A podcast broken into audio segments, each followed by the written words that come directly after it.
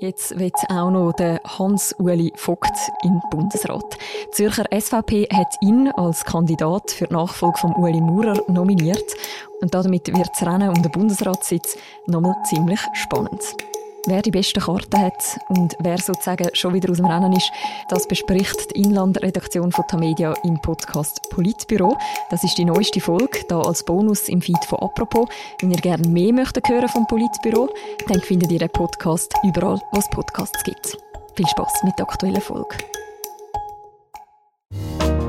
Ich stelle mich für eine Bundesratskandidatur gerne zur Verfügung.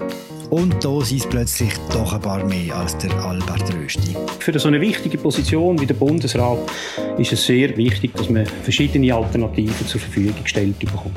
Ich beziehe mich auf das Anforderungsprofil und dort ist gefragt Führungsstärke.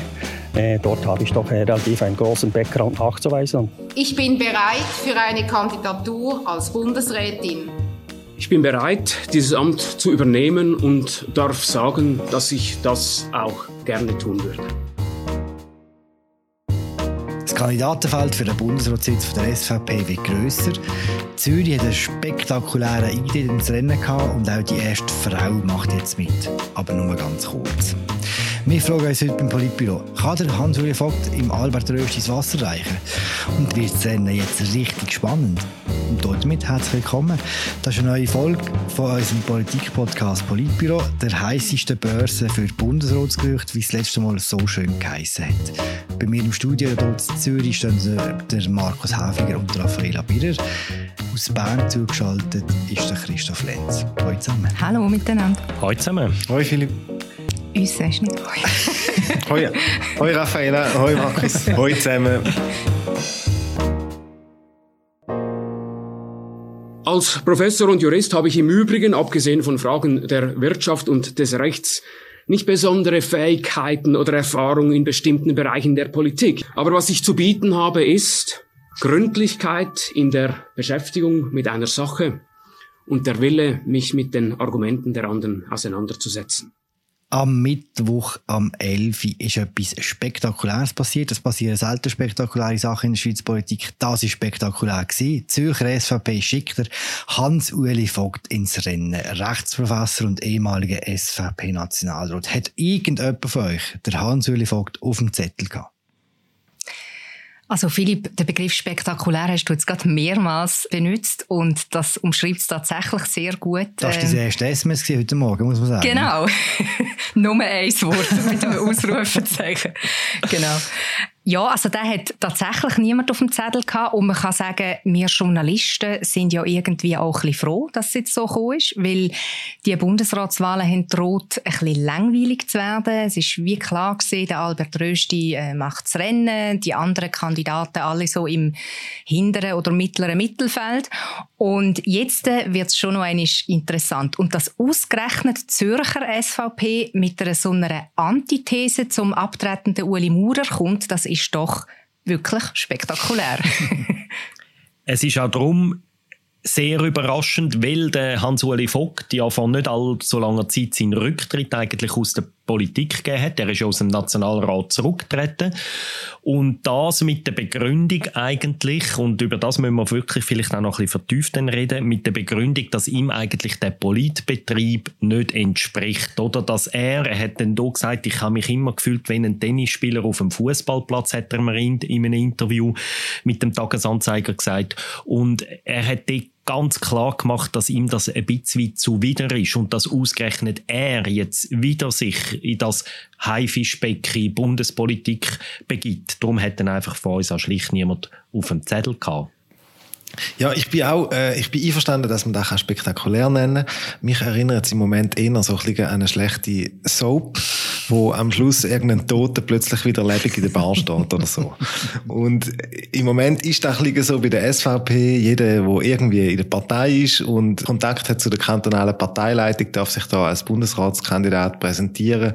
Und ich behaupte auch, die Kandidatur von Hans-Uli Vogt, ja, das ist jetzt nicht eine besonders ernsthafte Angelegenheit. Wirklich, Christoph? Hast du das Gefühl, das ist keine ernsthafte Kandidatur?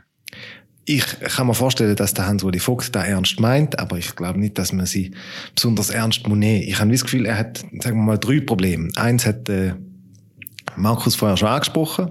Er hat nach sechs Jahren äh, den Nationalrat verloren, ohne einen bestimmten Anlass eigentlich. Und da stellt so wie seine Solidität in Frage. So hat er nichts mehr zu, äh, zu gewinnen in der Politik hat sich zurückgezogen und jetzt wird der Bundesrat werden. Was, was macht er?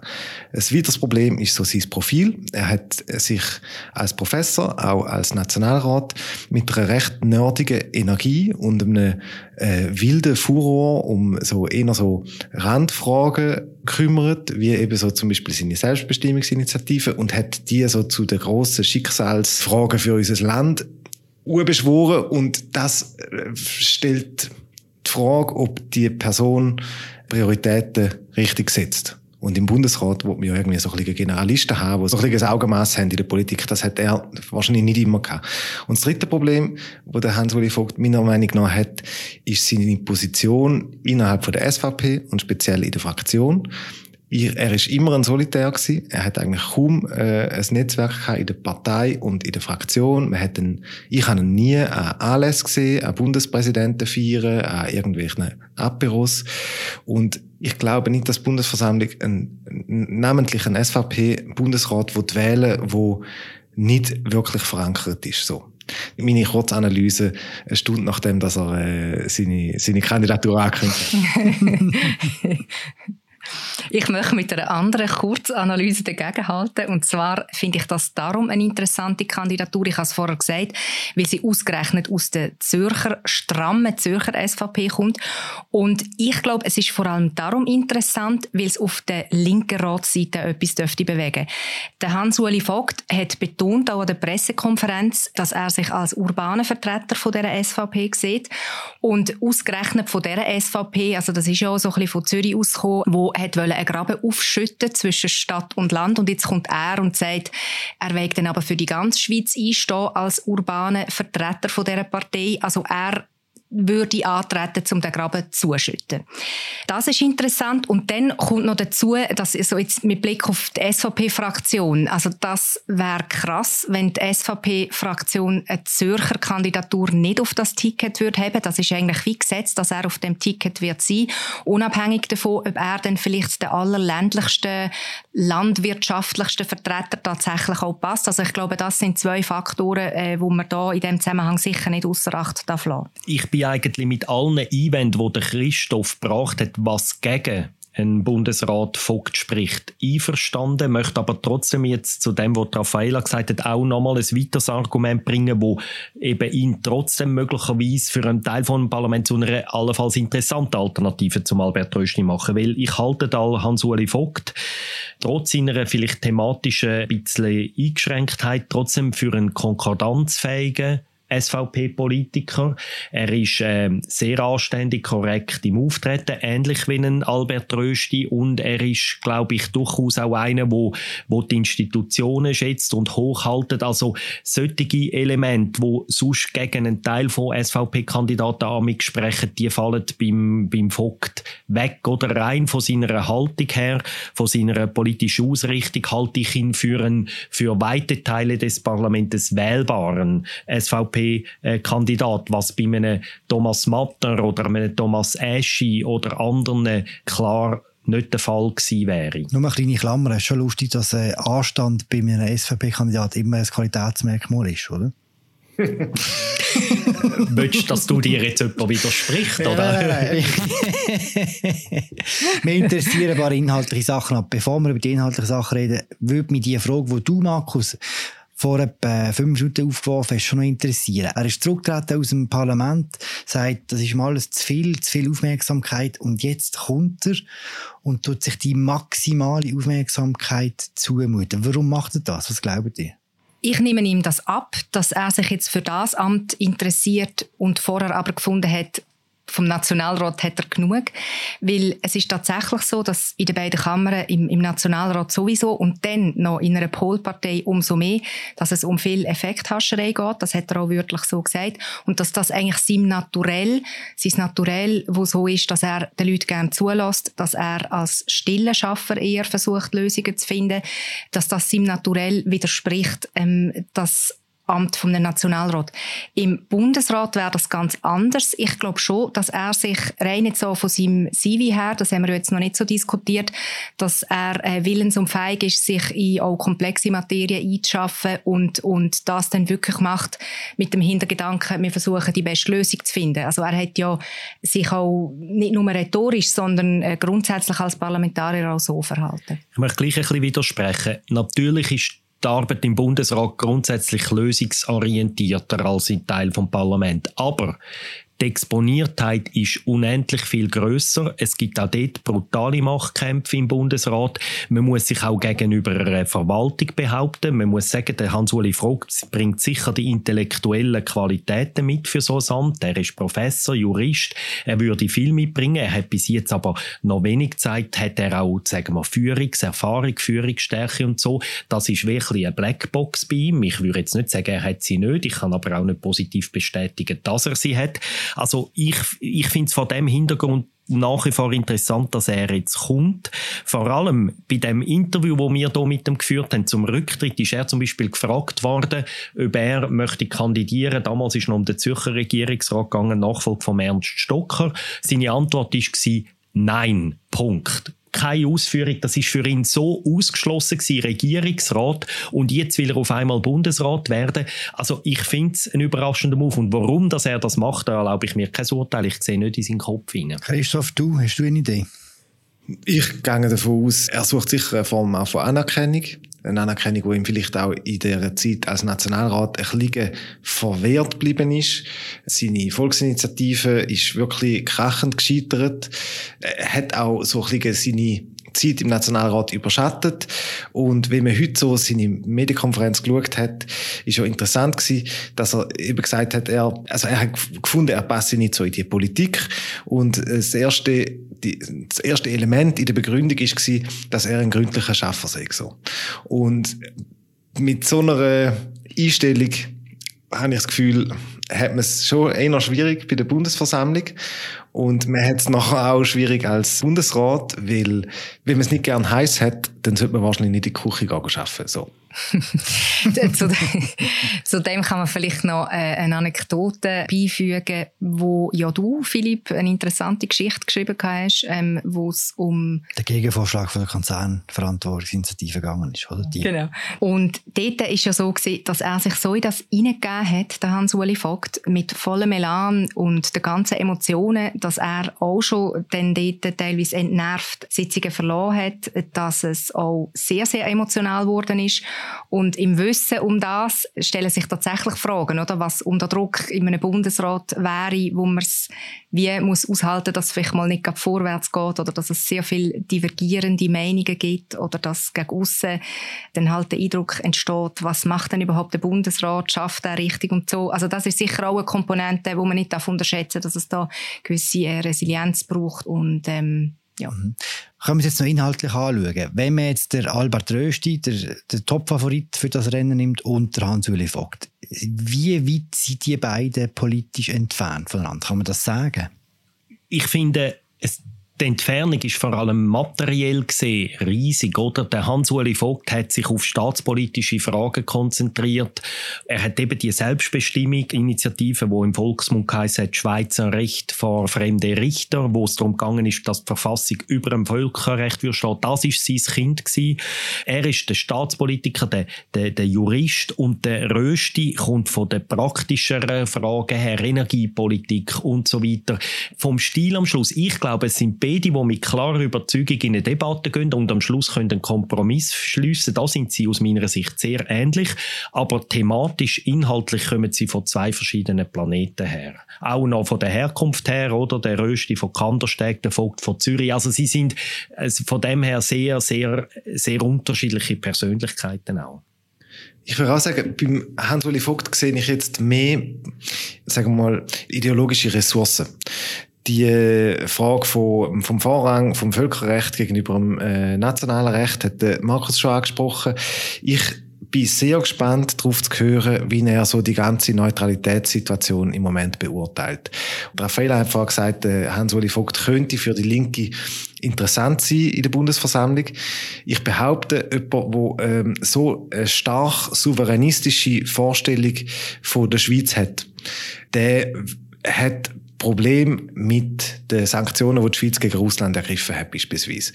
Und sollte das sich bestätigen, ich weiß es nicht genau, ich habe auf die Schnelle keine, äh, keine Aussagen von ihm gefunden, sollte sich bestätigen, glaube ich gleich, dass es schwierig wird sein, wenn die Linke einen, SVPler wählt, wo aus tiefster ideologischer und akademisch fundierter Überzeugung eine Neutralitätspolitik verfolgt, wo nicht der vom Bundesrat heute entspricht. Angesichts von diesen zahlreichen Konflikten, die wir haben mit, dem, mit Russland, mit dem Iran und so weiter.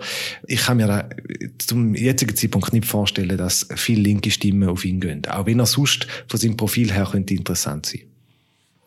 Guter Punkt, Christoph, äh, mit diesen grossen Fragen, also der grossen Linie äh, vom Land, das äh, dürfte tatsächlich eine gewisse Rolle spielen. Dem könnte man noch entgegenhalten, dass auch beim Albert Rösti, gerade jetzt in der Energiepolitik, wo du vorher angesprochen hast, Markus, dass er, er dort auch für die Linke äh, sehr unbeliebte Positionen teilweise vertritt, also als Heizöl-Lobbyist, als ehemaliger Atom-Lobbyist, ist er da überhaupt nicht auf Linie Jetzt mit Blick auf die linke Ratsseite. Hankerum hat er ja eben in der jüngsten Zeit bewiesen, dass er dort auch äh, kompromissbereit und fähig ist und, und das wiederum könnte dann auch eher für ihn sprechen. Jetzt können wir noch etwas zum gesellschaftspolitischen Profil von Hans-Uli Vogt sagen. Er ist relativ progressiv. Er hat unter anderem die Ehe für alle unterstützt. Er hat ja auch selber, ist er, lebt er offen äh, homosexuell. Ich glaube, dort ist er, kann er interessant sein für die Linke. Kann er auch interessant sein für den Freisinn. Aber ich weiß nicht, wie relevant das letztlich so in dem, im Gesamtpackage ist, so. Interessant ist auch jetzt bei dem Auftritt, auch im Vergleich zu den anderen, dass er sich von der Positionierung her, er hat es nicht für nötig gehalten, so die klassischen klassische SVP-Werte aufzuhalten, sondern er hat sich wie auch schon an die ganze Bundesversammlung gerichtet, inhaltlich. Also er hat jetzt im Zusammenhang eben mit, mit seiner sexuellen Orientierung, wo er mehrere Fragen dazu bekommen hat, hat er gesagt, eben, das gebe einem so eine besondere Sensibilität, wenn man einer Minderheit angehöre und das helfe einem auch grundsätzlich Positionen von Minderheiten mitzudenken in der Politik. Das mache ich ihm vielleicht von dem her auch rücksichtsvoller. Und das habe ich sowieso grundsätzlich interessant gefunden. Auch beim Albert Rösti der Fall. Gewesen. Er hat dann noch einmal die klassischen SVP-Werte äh, abgebettet, aber hat sich gleichzeitig bei zahlreichen Aussagen eben doch auch schon an die ganze Bundesversammlung gerichtet. Das deutet darauf hin, dass beide Kandidaten eher selber stark davon ausgehen, dass sie schon auf das Ticket kommen von der SVP, also dass die interne Ausmarkung, dass sie dort schon weiterkommen. Dann würde ich sagen, so viel zum Hans-Uli Vogt. Wir uns das Feld noch ein bisschen öffnen und wir fangen mit dem Markus an. Markus, hast du eigentlich ein schlechtes Gewissen, dass du ich würde sagen, in einer neuen Rekordzeit eine Kandidatur von einer SVP-Frau abgeschossen hast? Also wenn sie sie abgeschossen ist, hat sie sich selber abgeschossen. Du redest von der Michelle Blöchliger, der Nidwaldner Regierungsrätin, die ja am Montag ihre Kandidatur erklärt hat. Und ja, du sprichst darauf an, dass wir am äh, Dienstag in zwei Artikeln über sehr widersprüchliche bis falsche Aussagen von ihr berichtet haben, oder wie sie zuerst gesagt hat, sie sei nicht die englische Staatsbürgerin an der Medienkonferenz und nachher hat sie am Dienstagabend ein bisschen mehr als 24 Stunden später müssen zugeben, dass sie eben doch englische Staatsbürgerin ist. Und ja, also eben, mir hat heute auch jemand aus der Bundesverwaltung angerufen und hat gesagt, so, hast du eine Bundesratskandidatin abgeschossen. Es ist wirklich nicht eine Kategorie, wo ich als Journalistin denke. Wir haben über einen Vorgang berichtet, wo uns relevant dunkt. Äh, nicht, dass sie eine zweite Staatsbürgerschaft hat, sondern dass sie darüber nicht gerade von Anfang an klaren Tisch gemacht hat.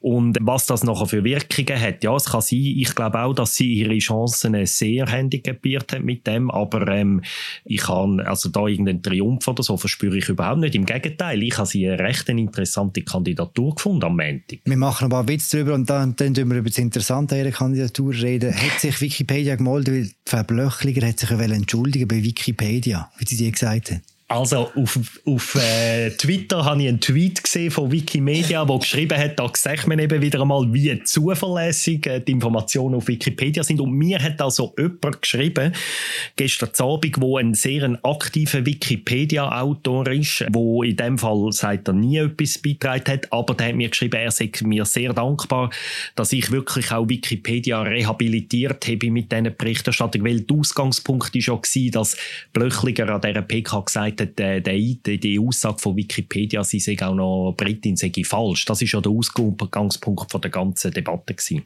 Ganz ehrlich, wie kann so etwas passieren? Da tut man sich als Bundesratskandidatin zur Verfügung stellen, macht eine Medienkonferenz und es passiert einem so ein Fehler. Wie ist das zu erklären? Es ist tatsächlich jetzt von außen gesehen einigermaßen unbegreiflich, aber ich möchte an dem anknüpfen, was ich vorher gesagt habe, nämlich bei dem Selbstbewusstsein der Kandidaten. Eben, jetzt haben wir gesagt, Vogt und Rösti, wo wir sich schon an, die Gesamtbundesversammlung gerichtet haben und ziemlich sicher scheinen, dass sie auf das Ticket kommen. Jetzt bei der Michelle Blöchliger dürfte das anders sein. Äh, man hat sie nicht auf dem Schirm gehabt. Sie ist erst ein paar wenige Jahre Regierungsrätin im kleinen Kanton Nidwalden. Sie hat sich natürlich auch an die eigenen Leute, also an die eigene Partei, an die eigene Bundeshausfraktion gerichtet. Und dort ist tatsächlich so etwas wie eine doppelte Staatsbürgerschaft eigentlich sehr ungern gesehen. Also das hat ja auch in der Vergangenheit immer wieder Kontroversen gegeben. Es hat auch äh, Vorstöße gegeben aus der Reihe der SVP, dass das nicht soll möglich sein, ein hohes politisches Amt zu bekleiden mit einer doppelten Staatsbürgerschaft. Ich erinnere an Ignazio Cassis, wo es auch vor seiner Wahl Kontroversen gegeben hat um seinen italienischen Pass. So etwas hat sie als SVP-Vertreterin vom Land einfach vermeiden. Dass sie hat offenbar gespürt, dass das ein kritischer Punkt ist und hat sich dann aber ziemlich verheddert, kann man sagen. Es sagt einfach, wie besessen die Partei ist von allem Fremden, Fremdländischen und dass da bei ihr irgendwie eine Reaktion ausgelöst hat, wo irrationale Sachen dann gefolgt sind aus der Distanz tut es einem leid für die Frau, aber es zeigt äh, auch in einem gewissen Sinn auch Tatsache, dass der SVP-Generalsekretär Peter Keller in dem Moment mit ihrer äh, an dieser Pressekonferenz ist und wahrscheinlich sie beraten hat in der, in der, auf die Pressekonferenz an, zeigt einfach, man hat die Frau wahrscheinlich gebraucht, man hat eine Frauenkandidatur wählen, man hat sie geschickt, man hat sie nicht geschützt und sie hat sich in dieser Situation irrational verhalten und etwas gelügnet, wo es keinen Grund gibt, dafür zu lügen und wo auch wirklich nicht nachvollziehbar ist, warum es die Obsession bei der SVP mit dem, mit dem Bürgerrecht gibt. Und da sind wir auch beim entscheidenden Punkt, oder jetzt mit Blick auf die Bundesversammlung. Das Problem wäre ja nicht die doppelte Staatsbürgerschaft, sondern das Problem ist jetzt die Lüge, oder? Dass sie das Gefühl hat, sie käme mit dem durch und dass sie ohne Not, wegen so etwas Lapidarem, wie man jetzt aus der Distanz kann sagen, schon zu einer ersten Lüge gegriffen hat ich bin ein bisschen gnädiger als ihr jetzt beim Wort Lüge, ähm, obwohl ich darüber geschrieben habe. Ich habe es bewusst vermieden. Ich habe ja auch einen direkten Kontakt mit ihr gehabt. Im Zweifel für die Angeklagte könnte man auch annehmen, dass für sie die Staatsbürgerschaft tatsächlich mental sehr weit weg ist. Oder sie hat auch den Pass offenbar schon vor über zehn Jahren auslaufen lassen, wo sie hatte, hat keinen neuen. Ich könnte mir sogar vorstellen, dass sie sich schlicht überhaupt nicht als Engländerin fühlt. Und darum, dass sie so aus dem Spontanen heraus so beantwortet hat. Umgekehrt muss man aber trotzdem auch sagen, ich finde, der ganze Vorgang zeigt auch ein bisschen, wie provinziell zum Teil gewisse politische Prozesse in unserem Land ablaufen. Oder? Da tritt die Kandidatin für den Bundesrat an. Das ist das wichtigste Gremium in dem Land und sie ist so schlecht vorbereitet, dass sie die Frage, ich, ich habe manchmal das Gefühl, oder andere Länder werden irgendwelche Berater beizogen, die dann irgendwie mit diesen Kandidaten schnell, Kandidatinnen schnell einen Check machen. Was könnten die problematischen Fragen sein? Das hat man das Gefühl, das hat alles nicht stattgefunden. Die gibt eine Medienkonferenz im Stanzer Rathaus. Es wirkt alles ein bisschen handgestrickt, wie sie da hinter ihren Tischli sitzen und so. Und so handgestrickt kommt dann halt auch das Resultat raus. Und das zeigt letztlich auch, wie bis zu einem gewissen Grad schon fast unprofessionell auch die Auswahl von, von von, von unseren Regierungsmitgliedern läuft. Mindestens in Einzelfällen. Es gibt Gegenbeispiele, wo, wo eine Kampagne sehr professionell gelaufen ist. Aber da, und das zeigt ja auch der ganze Prozess, jetzt, wie sie in der SVP gelaufen ist, läuft es recht handgeschickt, was umso unverständlicher ist, als in dieser Partei man seit Jahren weiß, dass vielleicht der Uli Maurer irgendwann, bevor sie im 100. Geburtstag dann mal noch wieder zurücktreten. Das ist tatsächlich sehr auffällig, dass da nicht grosse Apparate hinter diesen Leuten stehen. Also das ist alles, wie du sagst, sehr äh, handgestrickt gewesen. Auch, aber auch zum Beispiel beim Albert Rösti, das andere Personal, das an der Pressekonferenz geredet hat, hat man gemerkt, das sind äh, Milizpolitiker. Und ich glaube, es kommt extrem auf den Kandidat oder Kandidatin selber an, äh, wie professionell so etwas nachher dann überkommt. Ich erinnere zum Beispiel auch daran, dass der Werner Salzmann, ja als erstes ins Rennen gestiegen ist, via now.ch seine Kandidatur bekannt hat. Also das hätte man vielleicht auch noch ein bisschen ausschmücken aber das, das ist fest von ihm her gekommen. Oder? Beim Albert Röschi der grosse Auftritt im Kursaal, jetzt auch beim Hans-Uli Vogt mit der Rita Fuhrer, wo fast schon andächtige Worte gesprochen hat und sehr professionell gewirkt hat. Oder? Das, das äh, gibt rechte Unterschied ähm, wie das daherkommt. Christoph, du hast gesagt, es ist äh, für die Partei in der Tat wichtig, auch eine Frau zu haben auf dem, auf dem Ticket. Wird das jetzt Michel Blöchliger bleiben, trotz dem Fauxpas? Oder suchen wir noch weiter? Das kann ich im Moment, äh, oder kann man im Moment wahrscheinlich einfach nicht beantworten. Zum noch geschwind anknüpfen an das, was der Markus und Raffaella gesagt haben. Man muss schon auch noch benennen, wer Ross und wer Ritter ist. In den meisten Fällen, in solchen Situationen, Bundesratsnachfolge, Ersatzwahl, kommt massiver Druck aus der Parteizentrale auf die Regionen, dass sie Leute aufstellen. Man ermuntert auch Kandidaten und Kandidatinnen, die wahrscheinlich das Zeug nicht haben, gleich ins Rennen zu steigen, weil die Partei will zeigen, wie breit sie ist, wie viel gutes Personal sie hat, von wo überall die Leute kommen. Ich erinnere an die, die Ersatzwahl für äh, Karin Keller-Sutter, wo ein sympathischer Schaffhauser Regierungsrat gefunden hat, ich steige jetzt auch noch ein. Und alle in Bern gewusst haben, dass der, der, der Match ist schon gespielt und er ist so kolossal gescheitert, dass er wenig später auch seine Erneuerungswahl in Regierungsrat in Schaffhausen verpasst hat. Einfach, weil es ist einfach so krachende Niederlage gewesen und auf, man hat quasi auf nationaler Bildfläche gesehen, dass der nichts fehlt. Und auch dort ist es so gewesen, Parteien, die FDP hat ihm gesagt, hey komm, äh, mach da, das ist gut für deine Karriere du hast Chancen, wenn du auf Bern kommst und da dich zeigst und so, bla, bla, bla.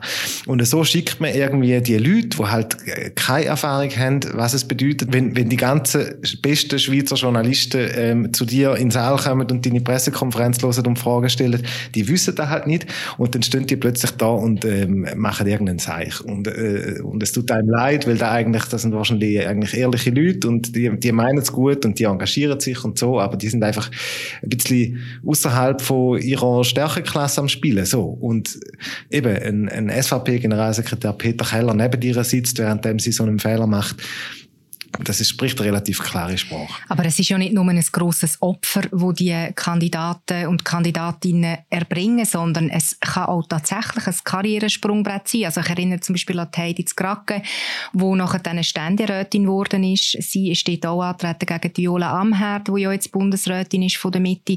Und das ist also bei weitem nicht der einzige Fall. Einfach da jetzt gerade aus, aus der jüngeren Geschichte. Und darum ist das also überhaupt nicht eine schlechte Entscheidung von, sagen wir mal, noch nicht so erfahrene Kandidaten, um in ein Bundesratsrennen einsteigen.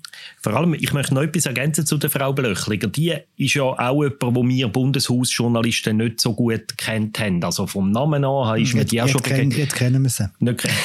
Und wo die am Montag ihre PK gegeben hat. Erstens mal, finde ich, hat sie relativ einen souveränen Auftritt gegeben, mit, Aussage, mit Ausnahme von dieser Aussage über ihren Pass.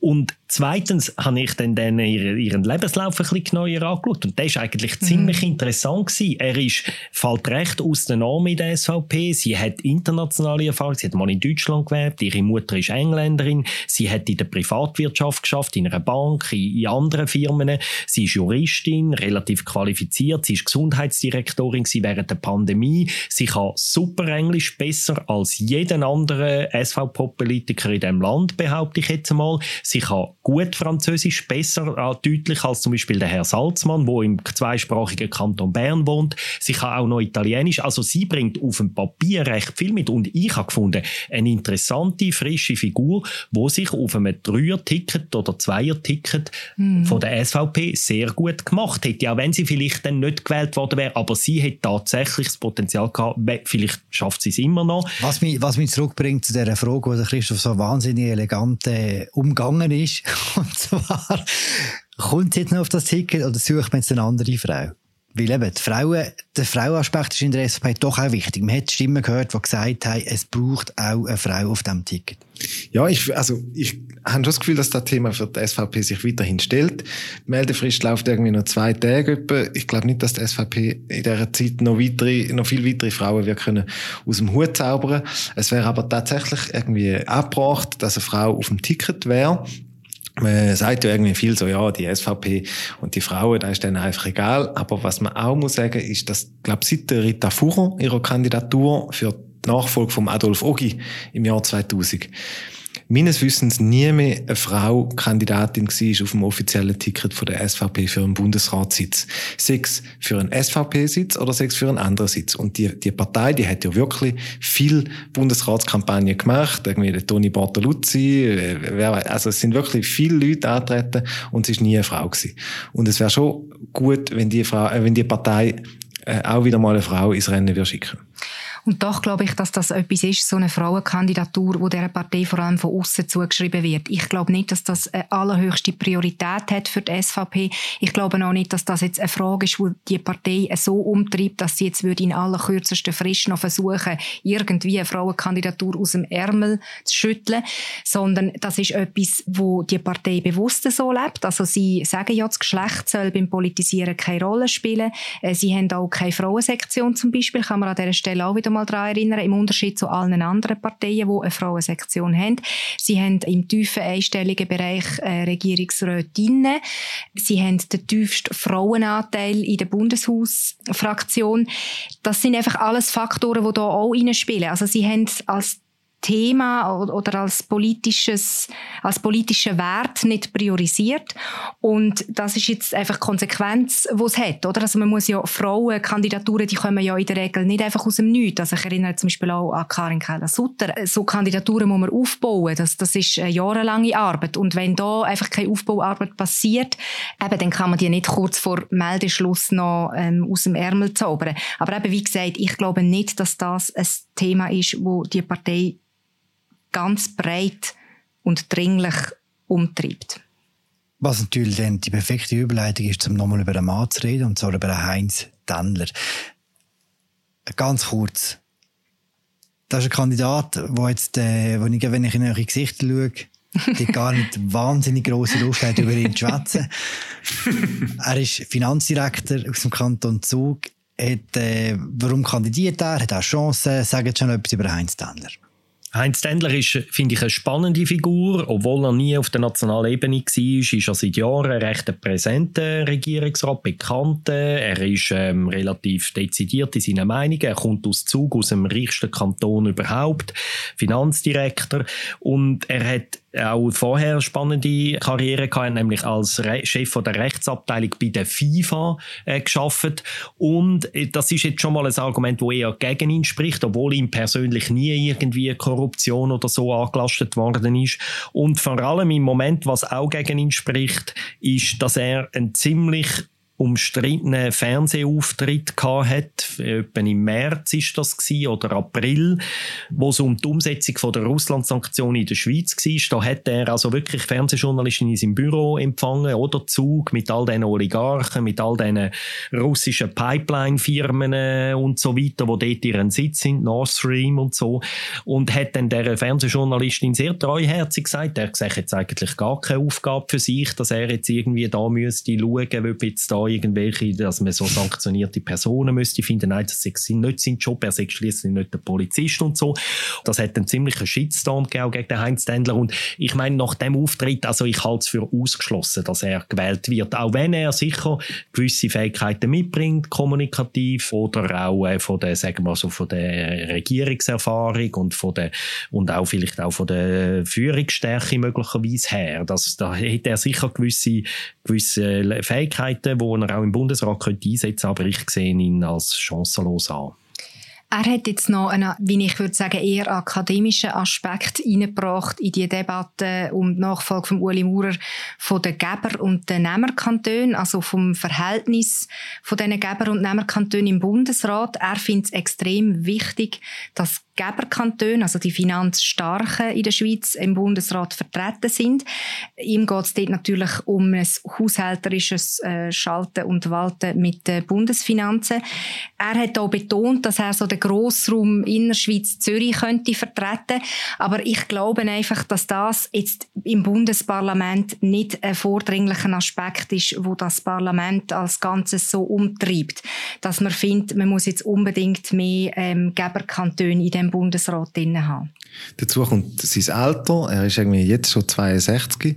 Er wäre unter den zehn ältesten Bundesräten beim Moment der Wahl aller Zeiten.